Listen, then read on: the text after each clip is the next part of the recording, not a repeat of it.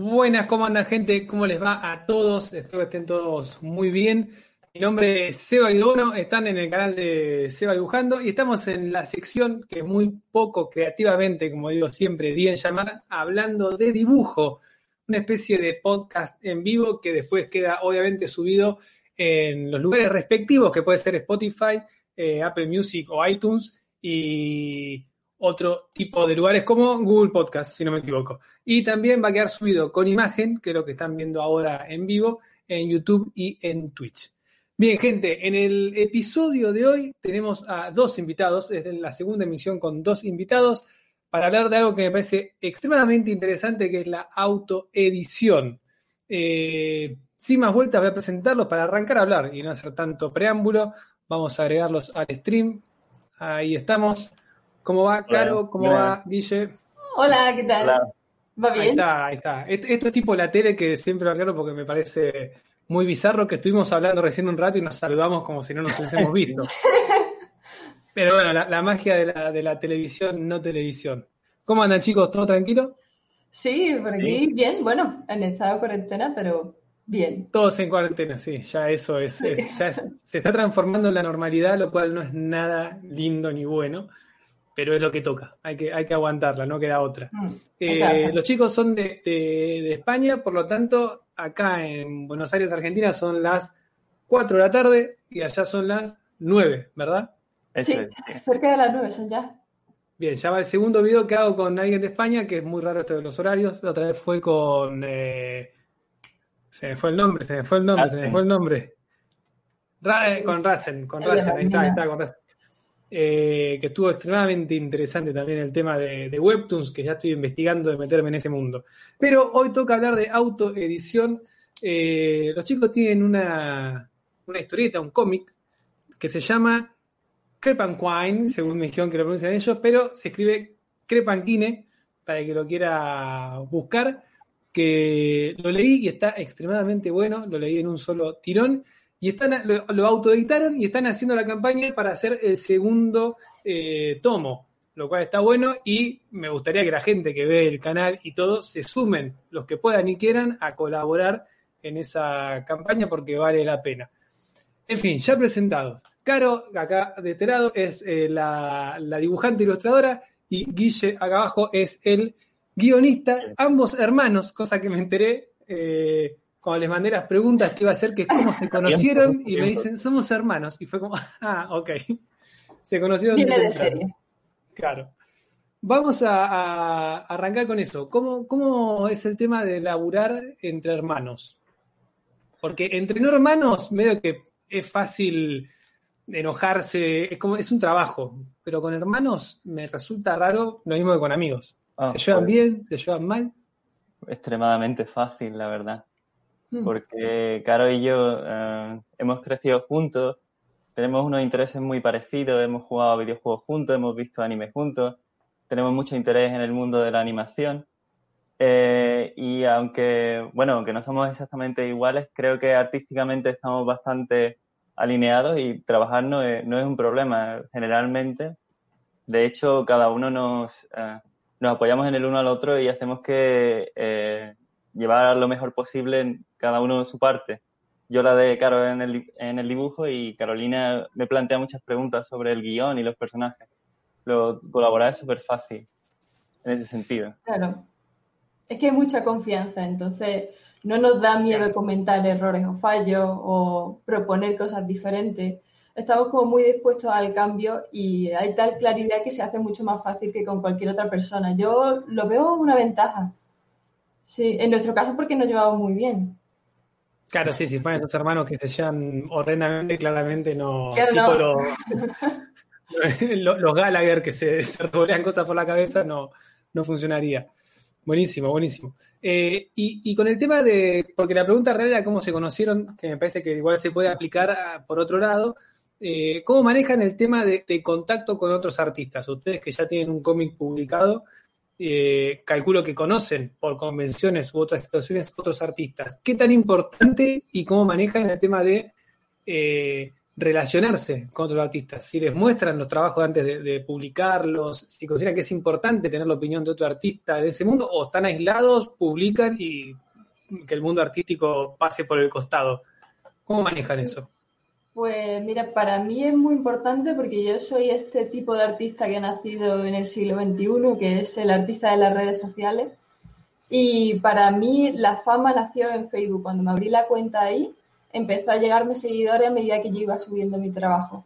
Y esos seguidores, eh, a medida que iba creciendo, eh, se iba ampliando el rango de gente que conocía, se iban convirtiendo también en artistas y cada vez más profesionales. Y cuando conoces artistas profesionales ya creas como hilos que te pueden empujar a carreras profesionales, lo cual es muy útil porque te llegan trabajos de compañeros que a lo mejor ven que tú eres más capacitada para hacer esto o que ellos no pueden hacerlo porque tienen ya un volumen de trabajo que no pueden sostener y te lo, te lo dan. Y además lo que te has dicho, que te dan muy buen feedback, si llegas a tener una confianza con ellos, pues tienes ahí como una especie de, eh, bueno, un montón de personas en las cuales puedes confiar y decirles, ¿qué os parece este proyecto? Y es una evaluación de 10 artistas profesionales de alta categoría que te están diciendo exactamente los fallos y, cómo solucionarlos. Incluso a veces te hacen overpaints, que ya es como te, lo, te soluciona directamente el trabajo práctico, ¿no? Eh, yo lo veo muy útil y siempre, siempre he trabajado con ello. A lo mejor el caso de Guille es más diferente porque él ha entrado hace poco en el mundo artístico, ¿no? Claro, yo, que Pancoin es la depende de cómo lo mires, podría ser la primera o la segunda obra que, publico. Y en general, pues los guionistas no tienen ese... Eh, no tienen, no es que no tengan esa necesidad, es que no tienen esa posibilidad de abrirse tanto en las redes sociales, o si existe, la verdad no sé muy bien cómo funciona. Entonces, yo guionistas, la verdad, no conozco. Conozco a gente normal a la que le enseño la historia y me dice si qué es lo que le parece. Eh, y ese es, todo, ese es todo el apoyo que tengo, la verdad. Bueno, al fin y al cabo la, gente normal es la, que mayormente va a consumir el, producto. Igual los, guionistas y, dibujantes, los guionistas y escritores son un poco más cerrados. Perdón si hay un guionista o dibujante que se ofenda, pero suelen ser un poco más, como que se conecta a través de su texto y no tanto... Los dibujantes también igual, pero es verdad lo que dice Caro que hay, una camada de, dibujantes digitales o metidos en las redes sociales que, nos gusta, me incluyo, compartir, hablar y todo, pero los dibujantes de, antaño, que acá a veces charlamos con algunos, están metidos en su estudio y no hablan con nadie, así que sí, es un poco sacar el arte por, por otro lado. Eh, con el tema del método de trabajo, ¿cómo manejan el, el método de trabajo con este cómic o con, el, con la secuela que están haciendo o si hicieron otras cosas. Eh, en, el tema de si Guille tenés todo escrito el guion y se lo pasás a Caro y ella trabaja, o si, o si van de capítulos, o si Caro aporta y dice, che, esto cambia. ¿Cómo, cómo, cómo estructurado? Si lo tiene estructurado o si es libre. Vale. Eh, eh, con respecto al guion, fue bastante libre. No, no sé si es algo que pueda recomendar. Yo soy un guionista novel y entonces no sé si, eh, si tengo un... No, no tengo un método todavía y no sé si lo llegaré a tener, ¿no? Lo que sí sabíamos de Crep and Quine eran los, las tres... Eh, el principio, el nudo y el desenlace. Eso sí lo sabíamos de antemano y creo que lo que he hecho hasta entonces es rellenar los huecos. Ahora, en perspectiva, creo que sería mejor tener la historia completa Quizá no página a página, porque es muy difícil cuando haces una página ver cómo conecta con la siguiente. Estás escuchando las cacerolas, ¿no? Sí. sí ¿no? no pasa nada. Es que cierro la ventana, es que están protestando. No, no, tranquilo. No pasa nada. Creo, creo que no. Acá, acá, acá siempre que lo hago a la, noche a las nueve aplauden por los enfermeros y lo mismo, se escuchan los aplausos. aquí, También aplaude a las ocho, pero ahora... Sí, a las nueve protestan. no pasa nada, tranquilo. Eh, pues eh, creo que lo que ahora recomendaría es hacerlo entero. Eh, quizá de momento a momento, pero no de página a página, porque cuando haces una página la ves esbozada y ves cómo se siente, a lo mejor te da la sensación de que la siguiente deja de tener sentido. Mm. entonces es una mezcla. Con Crepan 1 lo hicimos quizá demasiado a ciegas. Y, eso mm, al final tuvo, tuvo bastantes problemas. Bien, pero le, pasabas una cantidad de páginas a Caro y Caro las, dibujaba y después, por ejemplo, el tema de los diálogos. Yo ahora estoy haciendo una, historieta para, para Webtoon, justamente para un concurso que están haciendo. Ah, buenísimo. También ¿Ustedes también? Bueno, no sé si no, hacemos competencia, cortamos el lío acá. Venga, fuera, adiós. No, perdón, sigue. No, ojalá, ojalá. Pero eh, el tema, por ejemplo, los diálogos, a mí me doy cuenta que, me cuesta, entonces es lo que dejo para el final. Yo armo todo, la secuencia, y después veo si los cambio. ¿Eso cómo, cómo lo trabaja Guillo con Caro? Vale. Si arman la, la, la, narrativa y después lo agregan o si ya está todo pactado. Sí. Yo hago unos, yo, como escribo el guion es con unos storyboards muy básicos. De, básicamente son unos eh, unos personajes mal, hechos que más o menos te dice cómo está la escena y cuál es el diálogo. Eh, y entonces se lo paso a Carolina. Eh, y ella lo lee, más o menos entiende la estructura que quiero poner y si lo, si lo aprueba, puede hacer un boceto, mm, un boceto, claro, de mucha mayor calidad. ella reinterpreta la escena, seguramente coge algún plano más, más interesante porque artísticamente tiene esa capacidad. Y cuando me lo pasa, si le doy el visto bueno, que la verdad suele ser sí, eh, ya el trabajo pasa a Caro. Tiene que hacer el. Bueno, eso lo creo lo puedes explicar mejor tú, Caro. Sí, sí, sí. Lo, que, dice, lo que ha hecho Guillermo me pasa un boceto. Yo lo veo, miro a ver si puedo mejorar un poco la narrativa y la composición de algunas viñetas. Y luego ya paso al boceto. Y en ese boceto lo que creo es el fondo y la línea del personaje, eh, del personaje y de todo lo movible. Todo eso va aparte. Ahora viene la complejidad en la que me he metido para este cómic, porque yo hago los fondos en tradicional, son todo hecho con watch y, póster, eh, como si fuera una película de animación. Los escaneo, los retoco si necesitan retoques, que normalmente sí que los necesitan, porque cuando escaneas una pintura ya te viene con mucho ruido y con muchas cosas de alteración de color que tienes que modificar.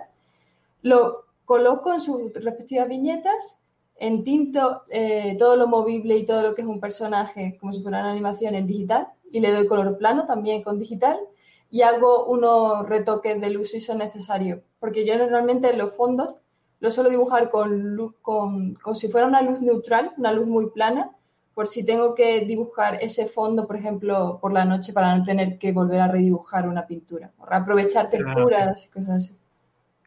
Lindo laburo te buscaste, bastante complejo.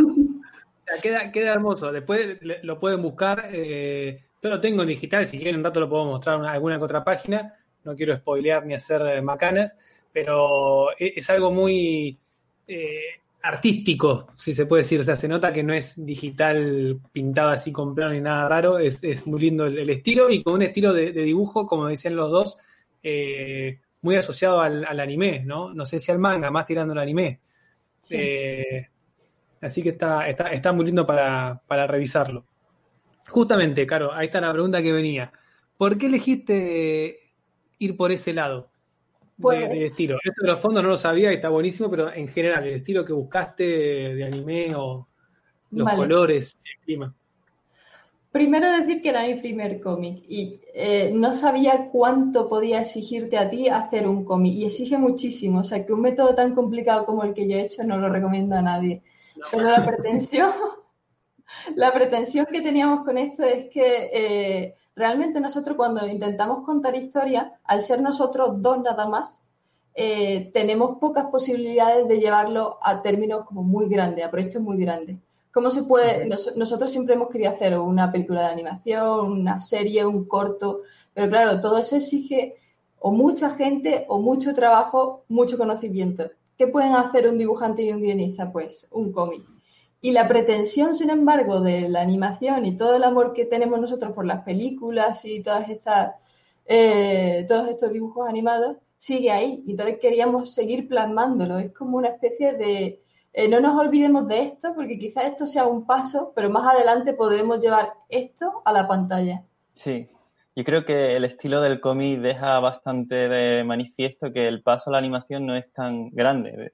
El cómic creo que, a veces se puede interpretar se puede interpretar como un storyboard o unos keyframes, ¿no? Sí, un keyframe de, una película. Entonces, creo que el hacer el cómic de esta manera o sea, nuestro deseo sería que fuera una serie o, un largometraje, pero mm. para visualizar, creo que el estilo ayuda mucho a visualizarlo y, y, nos lo va a facilitar mucho. Claro, claro. Eh, ¿De qué, ya que estamos, de qué laburan aparte de esto? ¿O laburan de, de guionista y de artista? Si se lo quieren contar, ¿no? Ya es meternos en vida privada, pero ¿De qué trabajan? Laburar es, trabajar acá, perdón. Ah, Le vi la cara a cara de qué, está hablando, ¿Qué, ¿Qué labura? Acá decimos laburar a trabajar. ¿De qué, de qué es asociado con esto de cómic o no? ¿O viven de esto, de, hacer eh, historietas? Yo trabajo como directora de arte en una empresa de videojuegos de, aquí de España.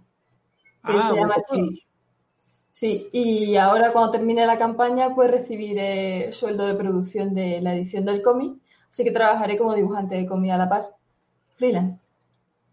Bien. Eh, lo, mío no, tiene que ver.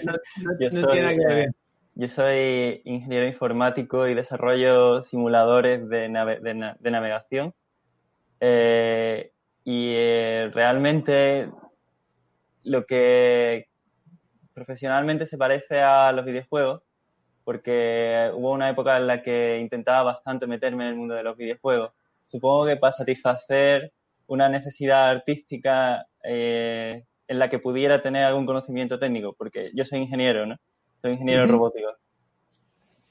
Y eh, creo que de guionista es bastante, bastante complicado mm, encontrar un trabajo. Ah, creo que por eso en parte eh, me fui a la ciencia y también porque me estoy un poco inclinado a la ciencia. Pero la verdad es que no, me preocupa porque sé que hay muchos eh, guionistas y escritores que han sido ingenieros. Seguro, sí. Bueno, eh, yo también yo estudié diseño, programación y diseño de páginas web y estoy trabajando dibujante, pero por lo mismo. Arranqué por ahí porque dije dibujante era morir de hambre. Y a los 36 años me di cuenta que no era tan así. Tardé un poco, pero pero lo pregunto por eso, porque me gusta que, la gente que escucha el podcast o que ve el canal eh, sepa que se puede hacer un cómic sin necesidad de, dejar todo o, de ser eh, haber estudiado letras para ser guionista. Eh, entonces me gusta este tipo de, experiencias y situaciones de gente normal, para llamarlo de una forma, que, logra tener editado un cómic, que, es algo, es el sueño de un montón de gente y que no es fácil, y ustedes saben que no, no, no, no, no, es, muy fácil. Y acá entramos a la parte de la eh, autoedición. ¿Cómo llegaron a, esto? ¿Fue una idea que tenían desde un principio? ¿Visitaron editoriales con el proyecto? ¿No lo hicieron? ¿Fue una decisión mm. que tomaron por algún motivo? ¿Cómo es el tema de la pues, autoedición? Pues, verás, todo esto surgió porque hace ya bastantes años nosotros sacamos un libro que era una especie de artbook que recopilaba Ahí está, asteroides. Espera, espera, demostrar, de nuevo que te ponemos en, sí, sí, en, aquí, plano y se ve bien. Bien, perfecto. Ahí va. Vale, pues eh, eso lo sacamos porque eh, yo no creo que hacía un año que había terminado la carrera y no tenía muchas salidas profesionales y estaba viendo que muchos artistas estaban utilizando plataformas como Kickstarter, Berkami y todas esas cosas para autoeditar, autoeditar proyectos. Y se me ocurrió autoeditar uno, que era un artbook con historias que tenía escrita, que, iba a escribir Guille.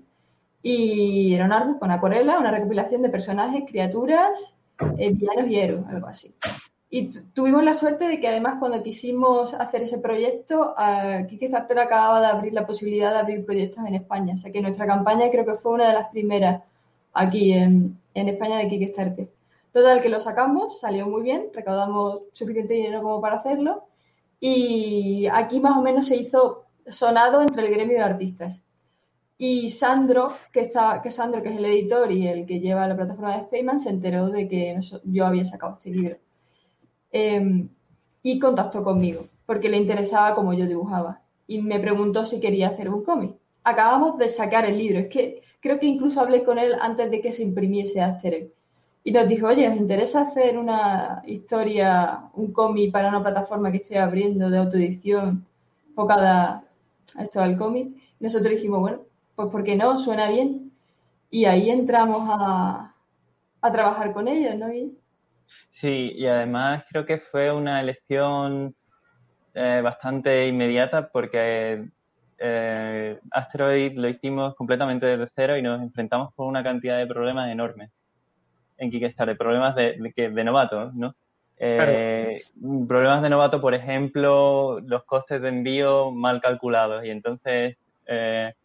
Eh, sí, sí, o sea, lindo, lindo problema, claro. Todo, el dinero que nosotros habíamos recaudado con Asteroid lo gastamos en... No nos quedó nada, a excepción de unos 500 libros o algo así para vender. Pero bueno, eh, a, a Carol le ayudó muchísimo a lanzarse profesionalmente.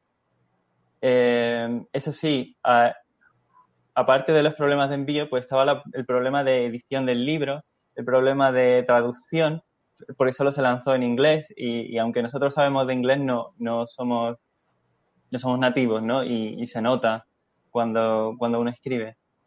Eh, y lo que Spaceman ofrecía era eh, que ellos se ocupaban de la distribución, de la traducción, incluso ellos revisaban la, la maquetación, que nos dio bastantes quebraderos de cabeza. Eh, y con esa, con esa oferta pues era, difícil decir que no, sobre todo justo después de, habernos dado de, haber sufrido tanto problemas. Mm. O sea, Spider-Man Project es una, una, empresa española. Sí. Sí, es una editorial. Ah, es una, es una editorial que tiene, eh, pregunto porque acá, acá no la conocemos, eh, que tiene metido adentro como este sistema de, como de, de juntar colaboración económica antes de hacerlo. Eso es. una preventa, se podría decir. Sí. Um, tiene, no sé si ya lo tiene abierto, pero antes tenía abierto como una especie de contacto en la cual tú podías enviar tu, tu proyecto y Sandro, que era el editor, lo revisaba y si veía que encajaba con la editorial o lo que él quería eh, empezar como editorial, porque Spaceman tiene muy poco recorrido, te daba la oportunidad de sacarlo ahí eh, como crowdfunding eh, calculando unos costes, unos costes que son de creación para ti, otros costes que son de distribución, traducción, logística, etcétera, que se le suman al precio de la campaña. Y una vez conseguido eso ya empiezas a cobrar unos royalties que se determinan según la cantidad de dinero que haya puesto el editor en esa campaña. Pero digamos que eh, el riesgo del editor es menor porque ayuda, hay ayuda de backers que ponen dinero en la campaña a tu creación y a la edición, distribución, maquetación para la editorial. Digamos que eh, eh, buscan inversores. claro, está, buenísimo, está, No sabía que era así. Yo pensé que era una cosa más tipo Kickstarter o Ideame, que tenemos acá uno que se llama Ideame, que sería lo mismo que Kickstarter. Eh, pero no, o sea, es una editorial que tiene por atrás, eh, perdón, es, una, es un crowdfunding, póngale, que tiene por atrás una editorial, o al revés, como quieran decirlo. Eh, está genial, porque claro, te, te, ahorra mucho el trabajo de lo que sufrieron en el primer artbook, que es de hacer todo. Todo. Porque Kickstarter te, te da la plata y, y arreglate. O sea, después de todo. O no, nunca usé, es así, ¿no? Sí, sí, sí, te, te dan el dinero y ya si eres mala persona te vas con él, que alguna vez ha pasado, y si eres buena persona te comes todos los problemas que todo eso acarrea, que fueron los envíos, la traducción, la maquetación, fue un había, Incluso había un momento en el que Kickstarter se desentendía de si el producto llegaba, fuera lo que fuese, llegaba a salir. Ahora creo que no, ahora estás obligado ah, a... No, ya no. O sea, no sé si se aplica todos los países, pero seguramente Estados Unidos mm, no se permite, eh, creo que se considera fraude o, les devuelve el dinero. Mm. Claro, es que sí, es fraude, claramente. o sea, si haces un proyecto, te, dan un montón de plata y al final no puedo hacerlo. Sí, sí, sí, pero, antes yo recuerdo que, que, no lo era y era increíble que la gente ponía ahí dinero y había proyectos que no salían y alguien muy buena el dinero, se queda la empresa con el dinero. qué locura. No, claro, el, el de acá, el, el, de Ideame, tengo entendido que te, le devuelve el dinero a la gente y te va a buscar hasta, hasta la alcantarilla y te lo va a sacar como sea, si, si haces eso. Eh, pero es una muy buena idea. La, de la editorial me, me, gusta mucho. Acá, como les digo, tenemos Ideame. No sé si se usó para cómic, creo que acá nunca nadie. La, industria del cómic argentino igual es bastante más eh, escasa, se podría decir, que, que la española, tengo entendido. Entonces es más difícil que la gente aporte. ¿Cómo, ¿Cómo, manejaron el tema de, de, mover la campaña? Porque cualquiera que está escuchando esto, eh, o inclusive nosotros, podemos abrir una cuenta en Kickstarter y decir, voy a hacer un cómic, de plata. Eh, el tema es que la gente te dé la plata. ¿Cómo, cómo lograron que la gente se, se entere y, y, se interese en el proyecto de ustedes? De ustedes? Vale, eh, es complicado. demuestra que no fue fácil. No, no, no, no, no. Eh, yo, este tipo de producción, este tipo de forma de creación, que la, la autoedición no se la recomiendo a personas que no tengan una base de seguidores amplia o una base de fans también amplia, porque hay autores que no tienen presencia en Internet, pero son muy famosos y muy reconocidos y cuando abren una campaña todo el mundo quiere aportarles porque saben quiénes son. Pero si no tienen ninguna de esas dos cosas, es muy difícil llegar a nada. Afortunadamente yo, como llevo ya muchos años en las redes sociales, tengo algo de base y cuando yo publico algo tiene cierta visibilidad. Pero aún así, a esta visibilidad hay que empujarla con, con dinero en publicidad, que nosotros pagamos un poco de dinero en Google Ads que pone anuncios en Facebook y en Instagram y luego haciendo los contactos, haciendo todos los contactos posibles. Eh, hablando con tus conocidos que te comparten, siendo muy insistente, buscando revistas, buscando a ti, por ejemplo. Yo creo que un consejo muy importante es que es un mes en el que tienes que perder bastante la vergüenza. Y yo soy una persona, creo que, los dos, claro, yo somos una persona, somos personas bastante tímidas. Y, y, es un momento donde tienes que ser realmente pesado. Porque gente que incluso tiene intención de, tiene intención de aportar en un momento, se le olvida y se le pasa. Y, y tienes que recordarles constantemente eh, que, que estás ahí creo que cuando tú sacas una campaña, la mayoría de la gente que va a tener dinero son, son tus fans eh, y, son a los que tienes que llegar. Puedes hacer el intento de, ir a, revistas, de ir a, aquí, por ejemplo, ¿no? Eh, a publicitarte y seguramente tiene, tenga algún efecto, pero es marginal. Creo que antes de lanzar una campaña, ya más o menos tienes que saber quién, quiénes son los que, los que te van a ayudar. No, no puedes dejarlo a que sea una sorpresa. Sí, sí, me parece que está, está bueno lo, lo, que dice Caro y pobre si Guille, de, de, que es necesario tener eh, un, un, fandom, para ponerle una, una, palabra, un grupo de gente fanática que te siga y no solamente pensar en, en moverlo para gente nueva, porque es muy difícil que, que se venda un proyecto solamente con, con gente nueva. Obviamente suma, es un porcentaje que, que suma, pero seguramente sea, sea el menor comparado al otro. Y con respecto a... Sí, por favor. Ah, no, era por poner un ejemplo gráfico. Cuando yo tengo cerca 58.000, creo, seguidores en Instagram. Cuando creo una publicación, eh, tiene un rango de, ¿cómo se llama esto?, de alcance, ¿no? Pues nunca llega a esos 58.000, jamás. Pero es que creo que un alcance muy grande de una publicación que vaya muy, muy, muy bien puede llegar a unos 36.000 o algo así. Es decir, que una publicación mediocre a lo mejor llega a 18.000. O sea, que, que de 58.000 te, te llega pues un quinto. Eh, sí, eso, eso, eso, Instagram es así. Si, si, no pagas, además es como que te dice no se lo muestro a nadie. No me importa cuánta gente te siga, se lo voy a mostrar a 10 personas. Eso es lo horrendo de Instagram. Eh, hiciste un cálculo, Caro, de más o menos qué porcentaje o así al, vuelo, al voleo, de, a cuánta gente de la gente que te sigue le, interesó el proyecto? Por ejemplo, tenés eh, 58.000. ¿Cuántas, no, en número, sino en porcentaje de, gente que, que, compró? Porque algo que, que me pasa y charlo mucho con otros artistas eh, es eso, hay mucha gente capaz que, que, sigue el arte que uno hace en Instagram y todo porque es gratis.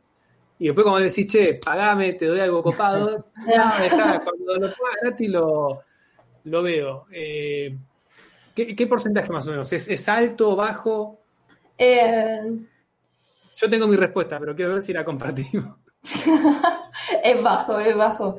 Eh, si miramos las compras y los alcances o los seguidores que yo tengo, sale bastante bajo porque en la campaña creo que está cerca de los 300 los backers que tenemos por ahora, ¿no? Y yo tengo ese fandom de 58.000, pero los alcances llegan entre, vamos a poner una media de 15.000, pues imagínate, muy poco. Es que sí, para mí es un, un 2%, con pero como, como, un éxito. Matemáticamente un 2%, ¿no? Sí, pues. Tremendo. Y, esto lo, traigo también para sumar a la, a la charla de los que escuchan y ven, de, de restarle un poco a veces de importancia a, a, los números de seguidores, porque a veces no, no sirven de nada. Son solamente un número que está ahí y que después cuando vos querés dar algo y que ellos lo, lo, lo consuman, no, no van a estar. Entonces, suma como publicidad todo, pero no, no decir quiero llegar a tener un millón de seguidores, porque después el 1% con suerte te va, te va a comprar las cosas, entonces no, es mejor producir cosas copadas y que venga gente por el producto y no tener números gigantes y que después te consuman cualquier cosa tres personas. No sé si se entendió la idea, pero es, es una charla que surge mucho con compañeros y está buena para la gente que a veces hay un montón de gente que me escribe como, che, tengo una cuenta de Instagram, subo dibujo y no me dan like. Bueno, si te preocupa eso, es como que estás un poco descarrilado. Eh, entiendo eh, la preocupación, pero... Bueno, es que es lo que nos venden un poco hoy en día por todas las redes y todos lados. Hay que tener likes y seguidores. Sí, yo lo entiendo porque a mí me han llegado trabajos y promociones nada más que por la cantidad de seguidores que tengo. a mí, por ejemplo, un día me dice, hey, te regalamos tantas cosas y las muestras, y simplemente es porque tengo una cantidad de seguidores, o, me llegan también trabajos, nada más que porque saben que voy a utilizar las redes para enseñarlo, pero claro, no puedes dejar que esos seguidores, o sea, tiene que tu producto tiene que tener calidad, si no, esos seguidores no se van a mantener nunca. No, totalmente, totalmente, y el tema de de, ser influencer y que te lleguen cosas, eh, también es relativo porque a veces uno el tiempo que le dedica y el esfuerzo que le dedica a una red social para tener seguidores, para que después te regalen una tableta de cualquier marca, si vos ese tiempo lo, pones en trabajar y producir, te, compras 10 tabletas. O sea, no, sí, sí, estoy de acuerdo, estoy de acuerdo. No cierra mucho la matemática. Eh, Bien, con, el tema de, la, del primer proyecto me interesa, porque no sabía que, que Spaceman Project se manejaba, manejaban todos ellos. ¿Cómo manejaron el tema de la, de la distribución y de, del planeamiento del, proyecto? Si, si, si, con el proyecto nuevo también lo hicieron, obviamente suma. Eh, me interesa ver eso, como dijeron, che, nos sentamos y ¿qué hacemos? O sea, ok, tenemos la plata, tenemos las páginas hechas. Eh, y ahora, ¿cómo lo maquetaron? Si trabajaban con diseñador, con imprenta, ¿cómo, cómo fue todo ese trabajo? Que calculo que desconocían, ¿no? El, silencio, el silencio del sufrimiento. Es que, es que, es que fue difícil. Eh, yo puedo contar primero la parte gráfica. Fue, eh, terminamos el proyecto terminé físicamente el proyecto porque son todas acuarelas. Es un libro de 200 páginas y todo es tradicional, por lo tanto acabé como con un tocho así de, folio que había que escanear uno a uno, había que retocar, había que mm, convertirlo en CMYK eh, y maquetarlo. Todo eso fue un lío porque eh, ninguno teníamos ni idea de, maquetar sobre todo y, y del perfil que había que mandarle a la imprenta para que eso saliese adecuado en color, ¿no? Primero, eh, eso, que fue un quebradero de cabeza. Luego, cuando terminaron de imprimir el libro, que quedó bastante bien para los pocos conocimientos que teníamos, nos lo devolvieron y el libro era un tocho gordísimo que pesaba un quintal. ¿Qué pasa? Que cuando pesa una cosa mucho, en correos eh, eh, de envío se dispara, se dispara completamente. Y eso no lo teníamos calculado, que pesa más de un kilo el libro. Sí, eh, y, al principio creo que no, no caí bien, eh, porque cuando lo vi, está aquí. No, pero eh, el otro. cuando lo recibí por primera vez, pues me impresionó mucho que fuera tan, tan grande, tan lleno de color, tan bonito, tan pesado. Claro, creo que está hablando del anterior, del de, Claro, claro, yo estoy hablando del anterior, Guille, del que Ah, perdón. todo, claro. Ostras, sí, pero este es todavía mucho más pesado. O sea, las hojas de, de este además son súper gruesas. Eh, este sí nos fuimos, por una, una, hoja de 150 gramos, súper gruesa, porque quedaba bonita, bonita, bonita, pero eso hace que todavía pese más. Era también con tapa dura y claro, todo, todo hace que sea un mamotreto increíble que creo que pesa un kilo 280 gramos. claro, es para un, montonazo. Está bien, es, tipo, justamente, es un artbook, es como un producto de, calidad y de colección, lo que quisieron hacer. Pero claro, no contaron con la plata de, moverlo. No, eh, cuando llegaba... en, la casa, en la casa de alguno de ustedes tenían todos esos, libros. Sí, siguen ahí, de hecho, algunos. Algunos sí, Están ahí al fondo de la habitación de cara unas cuantas cajas sí, pero cuando llegamos a correo y nos dijeron que, por ejemplo, enviar a, China, creo que eran como 18 euros, eh, era 18 euros por paquete. Eh, a, Asia y Estados Unidos salía carísimo. A Sudamérica también salía carísimo. Afortunadamente conseguimos una tarjeta que se llamaba Más Cerca, creo que se llama, que hace que los envíos a España y a Europa nos salgan muy, muy rentables. Entonces a España nos salen los envíos a poco menos de 2 euros, o sea, una diferencia especial. Tremenda. Y a Europa, sí, tremenda, entre 4, 4 y 5. Y ahí fuimos ahorrando un poco, pero si no, nos hubiésemos pegado un tortazo. Bueno, acá en Argentina creo que eso también resta. Acá en Argentina los envíos son millonarios, pero eh, enviar a cualquier lado del mundo nos sale dos mil pesos para arriba, que no sé en dólares cuánto es. me, puede hacer la cuenta porque cambia minuto a minuto acá, pero eh, te puede salir 50 dólares tranquilamente mandar un paquete a otro país. Eh, yo hice, hice un cómic el año pasado y me pasó de gente de, Uruguay que queda al lado, eh, que lo mm. querían comprar y salía eso más o menos. Me decían, che, mándamelo. Le digo, mirá, el cómic sale 500 pesos y enviártelo sale 2.500 pesos. Eh, así que bueno, por lo menos dentro de Europa tienen ahí un mercado interesante. Mandaron a, Latinoamérica, decían. Sí, sí, mandamos algunos. ¿Y de, México. ¿Y de Crepanquine también? De Crepanquine tenemos menos conocimiento porque eh, no sabemos exactamente el mercado del primer libro.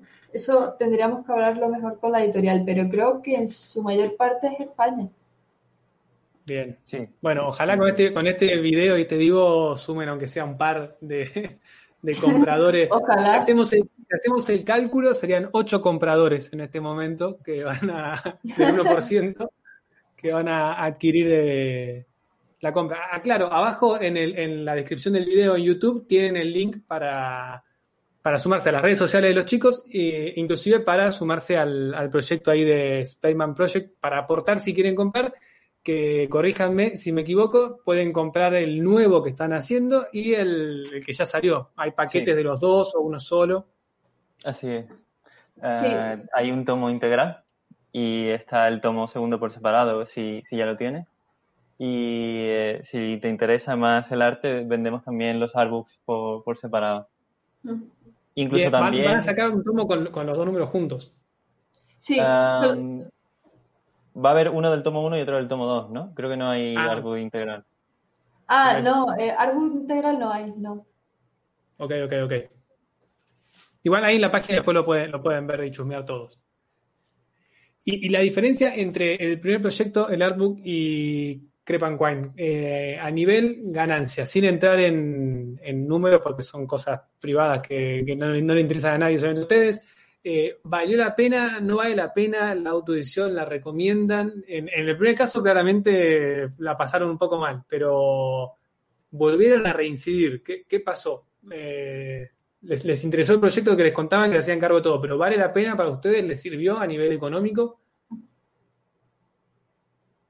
Pues, em, bueno, la autoedición tiene una cosa buena que es que te deja hacer el proyecto que a ti te dé la gana, que en parte eh, te enriquece el alma, Pero eh, también creo que es una eh, inversión a futuro. Al principio creo que nadie sale ganando con la autoedición, a no ser que ya tengas publicadas muchas cosas y luego decidas autoeditarte. Pero al final puede que de tanto autoeditar te hayas como consolidado en la profesión y ya sí que te merezca bastante la pena crear este tipo de proyectos. Pero por algún momento, por algún lado hay que empezar. Entonces, eso yo creo que es una inversión al futuro. Bien. Y, y, pensaban en presentar este proyecto ya a una, este o el anterior, a una editorial ya eh, profesional, por poner un nombre, una editorial grande, y, volver a editarlo con un sello editorial o no? ¿O van a seguir por su lado y es como, no, nos gusta esta onda? O si les llega una propuesta y dicen, sí, por favor, vamos con ustedes. depende, depende un poco de la recepción que tenga este tomo. Si conseguimos tener una base de fans a la que les guste lo que nos hace y que estemos seguros de que nos van a apoyar en los proyectos, entonces sí, podemos hacer esto más frecuentemente. Eh, si no, o, si alguien eh, toma mucho interés, pues entonces sí, claro que podemos trabajar en editoriales. Yo es que creo que el crowdfunding depende de qué tipo de persona seas, pero nuestro primer crowdfunding pues le sirvió mucho a Caro para lanzar su carrera profesional. Pues a lo mejor Crepan es algo similar, ¿no? Nos ayuda a afianzarnos como eh, como dibujante guionista y a partir de ahí podemos trabajar con editoriales. Luego, no sé, depende. Bien, bueno, depende, depende de la propuesta, sí que sea de una editorial mirando, vaya con una propuesta interesante. Lo que tiene malo para mí las editoriales, que por lo menos es lo que me, me, han contado gente que trabaja en editoriales, es que te dan un porcentaje muy bajo por los, por los libros vendidos. Creo que es un 10% o menos. Eh, entonces, la ganancia de ese, de, ese grupo de fans chico grande se la queda la mayoría. La editorial está bien que se encarga de la distribución y un montón de cosas, pero capaz con un sistema de correo, como dicen ustedes, en España o en Europa, que está bastante bien manejado, suma. Si lo quieren ya mandar a otros países, es un, es un lío, pero también es verdad, lo cuento por, por experiencias de conocidos, que las editoriales a veces te venden de sí, trabaja conmigo el 10%, pero yo te voy a vender en Rusia también. Y si vas a Rusia, hay dos libros tuyos en un estante escondido y eh, no, no, no sirve de nada eso. A veces es para, para endulzar los oídos un poco. Sí, es, es que es complicado. Porque tú Con el tema de la distribución. ¿Cómo, cómo? Perdón. Que es muy difícil enterarse de la distribución de, de tu cómic. Claro, sí, si lo maneja otro, te pueden decir, no, tenés, estás en todas las librerías y salvo que vos salgas a recorrer todas las librerías y mandes fotos diciendo acá no estoy, acá no estoy, acá no estoy, eh, es imposible, es un tema difícil. Por eso esto, esto conecta con, el otro lado que ya un poco anticiparon, eh, de que se van a meter con el tema de, los cómics digitales, que es un tema que a mí en particular me, me gusta mucho. Creo que me gusta mucho y me atrae por el tema de justamente ser argentino y que tenemos una eh, un mundo editorial de cómics muy malo, después de haber tenido años excelentes cuando yo era muy chico, pero hoy en día es, muy bajo y malo y no en calidad, sino en, poder hacerlo. Editar un libro nos sale fortuna en dólares, entonces es muy difícil moverlo. En calidad es, excelente, pero no se puede apreciar. Entonces creo que optar por lo digital me parece una, opción genial que yo quiero empezar a, meterme. ¿Ustedes cómo ven esto de, lo, de lo digital? Se van a meter en el, concurso de Webtoons, así que ahí hay algo ya. Eh, efectivamente. Creo que Caro y yo descubrimos Webtoon hace poco, relativamente poco, un par de años, ¿no? Un par de años, y, y justo cuando estábamos empezando este cómic. Y um, nos gusta mucho el estilo y el dinamismo que tiene. Eh, un cómic tradicional me resulta un poco más lento, pesado, más, más artístico el, eh, el western se parece un poco al manga, ¿no? Es muy, muy rápido, es muy dinámico y, muy adictivo, ¿no? Y eh, la verdad es que cuando, a partir de que empecé a ver algunos westerns, especialmente Spaceboy, que, que me gustó muchísimo, eh, nos lo planteamos, pero estábamos trabajando en Crepancoin. Luego, en un futuro, yo no lo descarto en absoluto. Nada, a mí, a mí me encanta, ¿no? Yo lo primero que hago al levantarme es abrir el Western a ver cuáles sean, se han actualizado. Sí, sí, sí, sí, sí. O sea, me gusta muchísimo el formato. Lo, leo, me estoy enganchada a un montón de ellos. Y la razón por la cual no lo hemos hecho en digital en un principio es porque más o menos lo conocimos a la vez, Eh, Webtoon quizá entró en mi vida un poco después eh, que Spaceman. Y luego creo que el tener una edición física es algo muy notable para las otras editoriales. Y digamos que tiene más peso en tu currículum un, libro real que un cómic digital. Pero yo creo que sin duda a futuro vamos a pasar a esa plataforma porque es que soy muy fan de todo lo que se hace ahí. Sí, y tu estilo también tiene mucho, mucho que ver con lo que se ve y eso está buenísimo. Yo, por ejemplo, mi mm. estilo que es más cómic norteamericano no, no, no se ve ahí. Voy a hacerlo igual, veremos qué pasa. Pero, pero sí, yo creo que puede ir, puede ir muy bien. Con respecto al arte en, en Webtoon, eh, ¿cómo lo ves con los tiempos, Caro, vos que encima eh, no creo que te convenga meterte con hacer fondos tradicionales en web. No, no, no, no, eh, tiraría por otra cosa totalmente distinta. Seguramente todo digital, todo bastante plano eh, y seguramente ni siquiera entintaría con precisión porque es que se hacen un capítulo que normalmente es largo. Sí en una semana y yo a veces me quedo alucinada con la producción que llevan. Yo muchas veces me he planteado que si alguna vez me meto en Webtoon, probablemente tenga un colorista para hacer a lo mejor los planos nada más, porque eso es un ritmo que, que de verdad que lo pienso y me entro en estrés. Seguramente tendría que bajar toda la calidad. Bueno, yo, y estaba, la, labura 12 horas por día, así que con, con un ayudante, o sea es mucho, es mucho. Eh, yo creo que tiene esa, esa, esa cosa en contra que hay que, que hay que probarla y vivirla, pero sí. Eh, te preguntaba a nivel calidad, claramente le, dan más importancia a, las historias que, al arte en sí. O sea, tiene, tiene que ser llamativo, pero no, no tiene por qué ser excelente a nivel técnico. O sea, es, es muy subjetivo si es lindo o no, porque eso está en cada uno. Pero claramente hay muchos dibujos que son, que lo ves y esto está, es tipo un boceto casi, y tienen millones de visitas.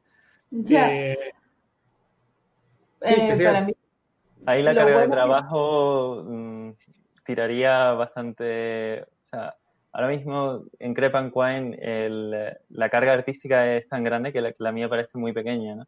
Creo que en Westun eso se balancearía un poco más. Porque. Totalmente. sí por escribir un guion. igualmente en Crepan es el, el guion, eh, la, historia y todo, obviamente tiene, tiene muchísima importancia. Es verdad que creo que la gente eh, no le da mucha bola a veces a los guionistas y más al artista, pero todo lo que dibuja el, artista viene del guionista, las ideas, todo. Mm. Capaz en el caso de ustedes fue más compartido. ¿Eso, ¿eso cómo fue con la, con, la, con la historia? ¿La creaste vos, Guille, o fue algo charlado? Eh, bueno, la verdad es que no sé decir cuál es el origen. Con nuestro primer proyecto, las historias más o menos creo que me las inventaba yo y Caro hacía concepts basados en esa historia. A veces Carolina hacía concepts primero y luego yo hacía la historia. Fue, fue un mix. En el caso de Crepe and no sé qué pasó exactamente, pero la historia era muy distinta.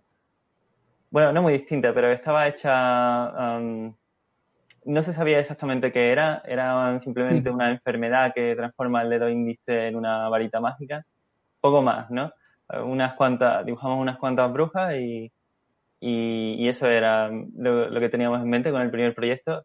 Luego ya yo empecé a darle forma, todas las ideas las discuto con Carolina y en general creo que mi, mi mayor trabajo es hacer el guion página a página porque lo que es el argumento en sí, Caro y yo lo hemos discutido, lo que es a grandes rasgos, lo hemos discutido entre los dos. Lo van charlando, bien ahí.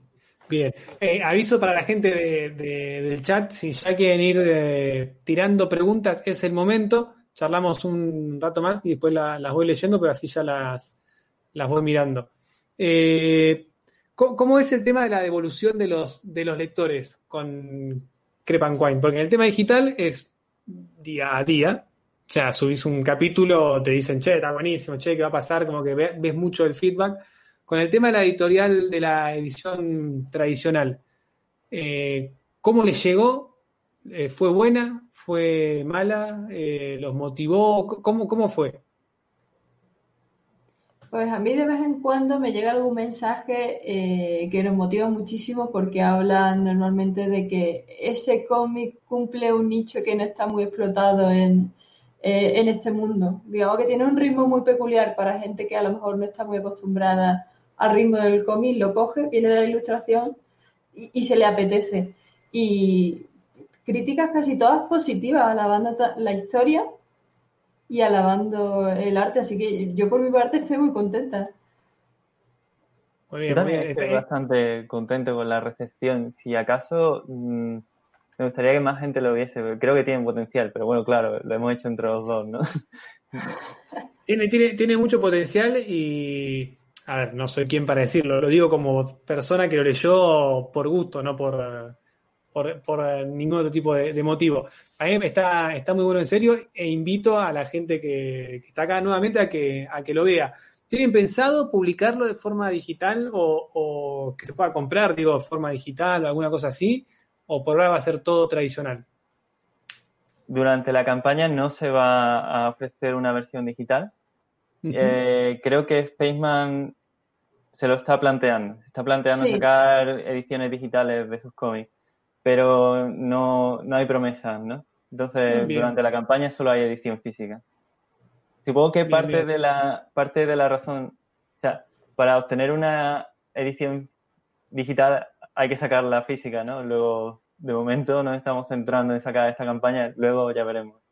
Claro, por eso, es, es importante que, que, que, funcione, así que bueno, de nuevo, métanle ahí tarjeta de crédito a los chicos para que puedan sacar la, el segundo tomo que yo además quiero saber cómo sigue, así que póngale pila. O, o compartan, que compartiendo también ayuda muchísimo. Sí, sí, no hace falta. Pongan la tarjeta y compartan. La, las dos cosas. Lo que pedimos, pidamos de todo. Eh, sí, compártanlo y todo. Está, está muy bueno que hagan esto de la, de la audiovisión, más que nada para que se sume la, la gente. A ver, que ver un par de preguntas que vayan apareciendo. Eh, bueno, acá relacionado a Webtoons, pero después vamos a hacer si, si quieren tirar preguntas relacionadas a la, a la autoedición, gente. ¿Webtoons te da una fecha para subir tu trabajo o algo así? No. En Webtoons puedes subir las cosas cuando vos quieras, pero está como comprobado que funciona eh, si lo subís con una fecha periódica. Si vos subís un martes, después subís a los dos o tres meses un miércoles, vas, no, es difícil que enganche a la gente. Suelen subir una vez por semana, creo, eh, el mismo día, mismo, mismo horario. Dicen como mínimo cada 15 días, pero no sé qué tan útil sea. A ver, acá hay otra pregunta. A la hora de tener diferencias creativas, ¿cómo lo hacen para liar con eso? Pues es que estamos muy en consonancia, entonces tenemos muy pocas, eh, es que no tenemos casi ningún encontronazo creativo, ¿no, Guille? Prácticamente. estoy intentando recordar, pero no, que siempre, como mucho, intentamos mejorar la idea del otro y estamos bastante de acuerdo. Entiendo que, que, en un cómic normal en el que el guionista y, el dibujante no se conocen, puede ser un problema, pero lamentablemente, bueno, lo, siento por quien ha hecho la pregunta, pero no, no hemos tenido ese problema. Mirá. Quizá, o sea, a lo mejor el secreto es encontrar un, dibujante con el cual no, no, tenga diferencias creativas, sino cada uno tirará el cómic por donde crea que es correcto. Sí, o que, calculo que si uno no se conoce, eh, o se conoce pero no hay una relación con la de ustedes, es cuestión de tirar y aflojar y bueno, confiar un poco en el otro, pero debe ser difícil. Me imagino, dicen que a ustedes no les pasa, pero en el caso de decir, yo creo que si hacemos esto va a estar mucho mejor y que no, que hay otra idea y uno se quede diciendo mi idea era mejor, mi idea era mejor. No le van a decir eso, porque cada uno tiene en su cabeza que la idea de cada uno era mejor y no se lo dicen al otro. a ver, acá una persona, Joaquín dice, tengo una página en Instagram y subo dibujos hace tres años. Estoy dibujando un cómic que escribí hace cinco años, nunca subí uno. ¿Qué consejo me darían para hacerla conocida? ¿Dónde subirla? ¿Cómo? ¿Cuándo? Etcétera. Quiere que le demos la solución de la vida? Ah, para conseguir alcance en Instagram y para que tenga difusión tu arte, hay muchos trucos, pero primero la constancia, que se dice que una periodicidad de tres publicaciones a la semana es lo idóneo. Y luego algo que te puede ayudar mucho es que existe en Instagram un apartado en todas las redes sociales que es la de estadísticas y ahí puedes tú calcular a qué hora, en qué momento eh, debes eh, sacar esa publicación. Y luego hasta supuestamente con una popularidad media, es toda una ciencia, entre comillas, que hay que estudiarse para subirse a todos los contes, a todos los challenges, eh, hacer giveaways cuando llegas a cierto número de followers, truquitos que te van subiendo cada vez un poquito más. Y cuanto más audiencia tiene, pues más alcance tiene y más fácil es que se dupliquen entre ellos. Bien, perfecto. Lo tienen más que claro, más claro que yo, así que ahí tienen la respuesta perfectamente.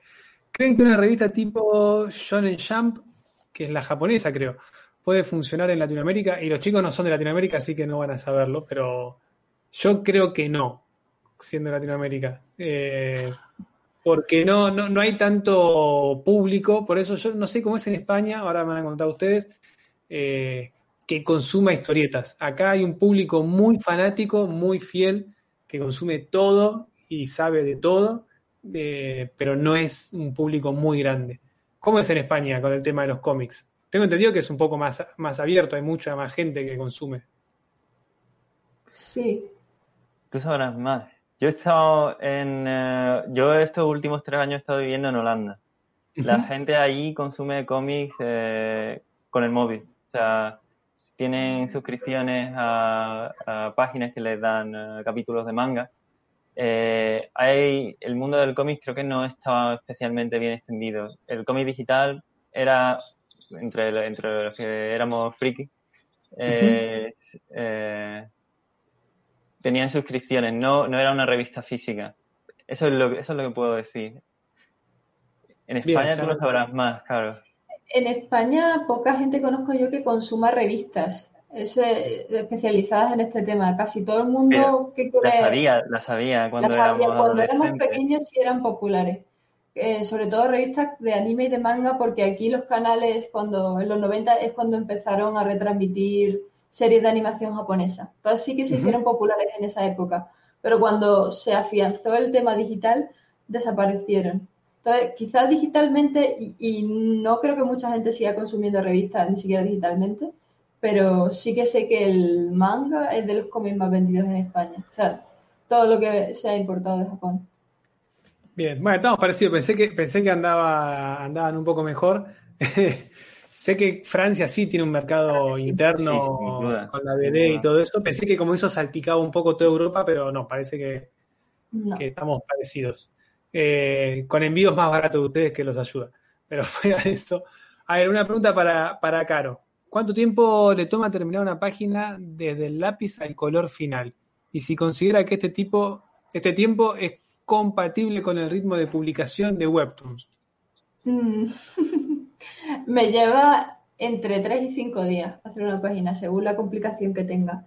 Eh, porque tengo que mezclar el tradicional y el digital, que lo que más me cuesta es el digital con diferencia, porque creo que soy un artista bastante tradicional y cuando tengo que hacer el entintado en el ordenador es cuando más, más tiempo consumo y no es para nada compatible con Webtoon. Si tuviera que pasar esa plataforma, debería de hacer casi lo que hago en una página en un día, yo creo. O sea, cambiar de tres días a uno. Mm. Porque claro, el número de viñetas, yo creo que sí. Creo que paneles por día tenés que hacer eh, cada capítulo creo que tiene 50 y tenés que hacer una por semana, así que hay que, hay que dividir, pero por lo menos 10, 8 por día tenés que hacer paneles. Es un laburazo. Eh, ¿Cuánto tiempo duró, acá hay otra, cuánto tiempo duró la producción de Crepan Quine a nivel artístico y guionístico? Linda palabra. Dos años, creo, ¿no? Algo así. Dos años, eh, el guion, lo que puedo decir es que digamos que si tardé un, un, año en hacerlo, se puede tardar muchísimo menos. No, no, no lo cojáis de referencia. Y a partir de ese año fueron todo revisiones, creo. Se fueron matices, y, porque mientras Caro dibuja, pues estoy mirando las páginas constantemente. Y me dan siempre ganas de cambiar cosas. Eh, Caro ha estado dibujando hasta el último día de durante dos años. Sí, eh, en mi caso ha sido sin parar durante esos dos años y revisión quizá la última semana. Eh, y algunas páginas las hemos tenido que rehacer. O sea, ha sido intensivo mis dos años. Bien. Acá una vez que dice, ¿cómo hacen las viñetas de una página? Cálculo que se refiere a, la narrativa. Eso, Guille, vos le pasás, cuando decís que le pasás un boceto, le pasás bocetos de las páginas con los cuadraditos ya armados. Sí, con la estructura de los paneles, eh, con un, vamos a decir, un monigote de los personajes, eh, quiénes son cada uno, qué están haciendo, si, si no sé dibujar, yo no sé dibujar muy bien, sé dibujar más o menos. Si están haciendo algo muy complicado, pues tengo que apuntarlo. Eh, y eso es lo que le pasa a Carolina, es como un storyboard muy, muy básico, donde lo que pesa es la narrativa. Carolina es la que lo visualiza de una forma artística, interesante artísticamente. Bien, ¿cambiás, Caro, el tema de, la importancia de, los paneles? ¿A veces eso lo charlan o, la palabra de Guille es sagrada? Los dibujos. Sí, sí, sí. O sea, alguna vez eh, cuando hemos visto, cuando lo hemos visto en dibujos, quizá mm, resulta que están dos personajes hablando y salen una y otra vez y es una composición aburrida. Pues entonces hay que cambiarlo. Luego, claro, o sea, lo, paso y, a veces no, soy consciente hasta que no lo veo en un, eh, en un nivel de acabado un poco mayor. Sí. Como, como referentes, eh, para ir cerrando así los libros que ya tarda ya, eh, Caro, ¿qué, qué, referentes recomendás para los que están escuchando y mirando para que, que, no se pueden perder? Que vos digas, no pueden no conocer este artista, este estudio, lo que sea. Ah, eh, te lo voy a robar, Guille, pero es que me parece muy bueno y no, tienen que saber. lo siento, lo siento. Hay un webtoon que es buenísimo, que se llama Space Boy, Space Boy, el chico del espacio, de Stephen creo que se llama así el chico, ¿no? Y es, eh, tiene una narrativa increíble, tiene un color increíble, tiene una historia muy bien contada, muy bien escrita. Eh, los personajes son como muy agradables de seguir y totalmente recomendada. Y para recomendar otro webtoon, os voy a meter ahí, os voy a intentar enganchar a ese mundo. Hay otro que se llama Lore Olympus, que es muy popular porque eh, sigue, ¿cómo se llama esto? El tópico romántico que creo que es el máximo. Creo que es la cosa más mejor funciona. Exactamente, webtoon. Pero es que ese tiene un estilo muy fresco. Yo nunca he visto nada parecido. Y está muy bien contada, aunque sea la típica historia de los dioses mitológicos desde el punto de vista de actual, que son como gente de ahora, está muy bien narrada, los personajes son muy creíbles y el estilo es muy único. O sea que esas dos cosas las recomiendo muchísimo. Guille, ¿algo que quieras recomendar? Eh, el chico que estuvo la semana pasada de Rasen tiene un webtoon que se llama Melvina's Therapy. Y, es muy interesante como guionista porque después de, eh, de acabar cada capítulo o de cada sección de la historia, tiene un capítulo donde explica, mm, donde explica detalles del fondo, cosas de la narrativa, qué quería decir en, en ciertas partes, y lo veo muy rico si eres guionista, la verdad. E, es, no sé, cualquier guionista que esté educando sobre su proceso es siempre muy... Eh, siempre muy... Ver el trasfondo de las historias de, de, de otros y lo que yo estaba leyendo cuando hice Crepanquine era, es una recomendación muy clásica, pero Sandman. A mí me gusta muchísimo Sandman, porque es una explosión de creatividad y es que te hace paneles y hace páginas que es que nunca jamás uno se hubiera imaginado hasta que no las ve ahí. Y creo que para ver algo completamente nuevo eh, es el lugar donde ir, donde buscar inspiración. Creo que van a sacar ahora una historia de, Sandman en tipo un podcast, tengo entendido. Van a sacar tipo la historia, pero con actores conocidos, todo, pero solamente audio. Bueno, sin duda, las páginas, las páginas más extrañas de Sandman, eh, perdón, de Crepan Coin vienen de ahí, vienen inspiradas de Sandman. Bien, bien ahí, bien ahí. Bueno, no sé si quieren, quieren eh, vender o decir algo más de, Vender, digo, de, contar a la gente, eh, repetir nuevamente dónde pueden conseguir si quieren el tomo 1, eh, aportar el tomo 2. Dije, el, link está abajo en la, en la descripción, pero capaz me olvido yo algo, así que es el momento si quieren de, decir algo al respecto o dar un consejo a la gente, no sé, les dejo un último minuto, dos minutos para que puedan decir lo que quieran, si faltó algo, o una pregunta que haya faltado, también puede ser, eso me gusta, que digan, me hubiese gustado que preguntes tal cosa y no lo hice, ¿qué puede pasar? Vale, eh, Guille, tú tienes el cómic ahí, ¿verdad? El primero. Sí, está aquí, cuando lo he enseñado ahí. Es por enseñar un poco más o menos el aspecto físico que puede tener el, el cómic cuando se imprima, porque a lo mejor verlo en mockups es un poco mm, complicado de figurarte como puede ser en la realidad. Si lo puedes subir para enseñarlo, porque no se ve. Sí, está. No sé si se ve exactamente bien. Sí, se ve, se ve, sí, sí, sí. Bueno, sí, una de las primeras páginas. No, no puedo calcular cómo poner la cámara. está bien, está bien, eso, eso, eso. Para que la gente vea más o menos cómo va a ser el, el cómic. Y bueno, ahora mismo estamos en la producción del tomo 2 de esa saga, que ya es el final, el tomo que acaba con, con la saga. Y la estamos eh, intentando sacar por autoedición con la campaña de crowdfunding de Spaceman Project. Si vais a spacemanproject.com, creo que sí, en spacemanproject.com la podéis encontrar quienes no pudieron, porque no lo conocían o no pudieron en su momento colaborar con el primero, pues estamos también dando el integral, que es un tomo muy grande, un, libro bastante corto que contiene los dos tomos. Y nada, que si os gusta y queréis aportar, pues a nosotros nos haría inmensamente feliz. Y si no, pues compartiendo ya nos ayudéis muchísimo, si queréis. E incluso si no os eh. interesa especialmente, en Spaceman Project preparamos una animación con una animadora profesional y es un tráiler que nos ha costado mucho sacarlo, pero creo que merece mucho la pena. Te ayuda a visualizar cómo sería el cómic en una, en una serie de animación. Por darle un poquito de publicidad a Cristina de Manuel, porque es que se lo ha currado ella entera. Cristina de Manuel es una animadora de aquí de España que ha trabajado en Klaus, en Lego, eh, Las Tortugas Ninja, en My Little Pony, eh, en Hilda también, la serie de Netflix y es amiga mía y me hizo el favorazo de, eh, por un dinero que podíamos pagarle, porque no podíamos pagarle más, hacer ese pedazo de tráiler ella sola. Así que solo por eso, solo por ver el tráiler merece la pena. Y, y, Cristina de Manuel en Instagram, así que buscarlo. Bien, todo eso lo, tienen para acceder más rápido acá abajo en la descripción. Eh, nuevamente, ¿va a tener envío a todo el mundo? ¿Tienen idea? sí, creo que tiene envío a todo el mundo. No sé si hay algún país eh, al que no se pueda enviar, enviar, pero a priori creo que se puede enviar a todo el mundo. Bien, bien, bien, genial. Voy a probar en Argentina, eh, espero que me llegue. Le tengo poca fe a la aduana de acá, pero vamos a ver qué pasa. Eh, así que bueno, invitamos a todos a, que por lo menos chusmen el el link que está abajo y vean la animación que decían los chicos y, vean cómo son las páginas y cómo va a quedar. Y si les gusta, eh, se, copen en comprarlo y si no pueden porque no tienen plata o lo que sea, por lo menos, como decían los chicos antes, compartirlo en el lugar que, sea, que eso ayuda un montón.